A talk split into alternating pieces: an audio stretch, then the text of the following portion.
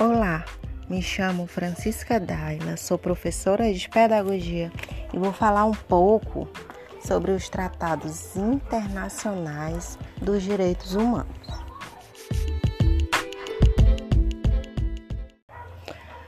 Como já vimos, além da Declaração Universal dos Direitos Humanos de 1948, temos vários outros documentos importantes que contribuíram bastante para chegarmos onde estamos hoje. Podemos citar, por exemplo, a Declaração de Viena de 1993. Documento esse que coloca os direitos humanos como indivisíveis e universais.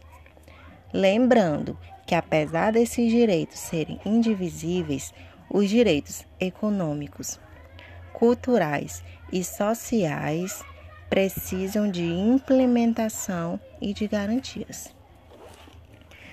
Temos também a Declaração sobre o Direito ao Desenvolvimento, de 1986, onde foi consagrado pela Assembleia Geral da organização.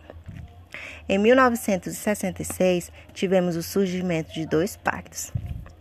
Esses dois pactos, gente, juntamente com a Declaração Universal, formam a Carta Internacional dos Direitos Humanos.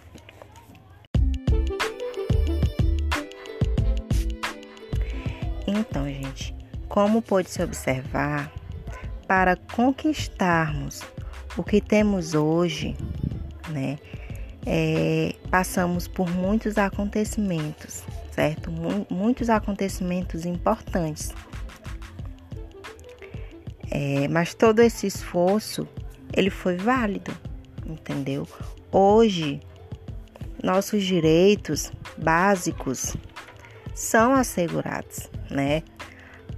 A toda a todo e qualquer ser humano, independente de raça, de cultura, de religião, entendeu? Então todo esse esforço foi válido, tá certo?